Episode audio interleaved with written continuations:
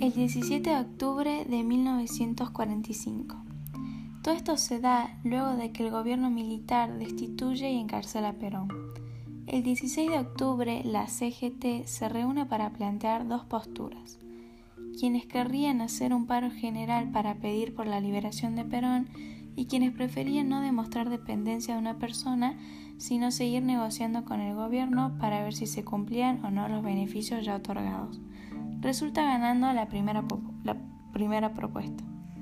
Sin embargo, el 17 de octubre, una multitud de trabajadores se dirigen a la Plaza de Mayo a exigir la liberación de Perón.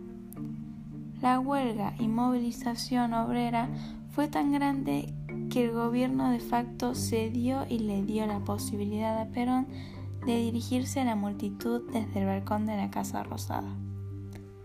Luego de esto es liberado y se el surgimiento del peronismo con el Día de la Libertad. Después de este suceso histórico, el gobierno convocó a elecciones en 1946 y Perón se consolidó como el candidato principal apoyado por la gran mayoría de los trabajadores, pequeños empresarios y de iglesia.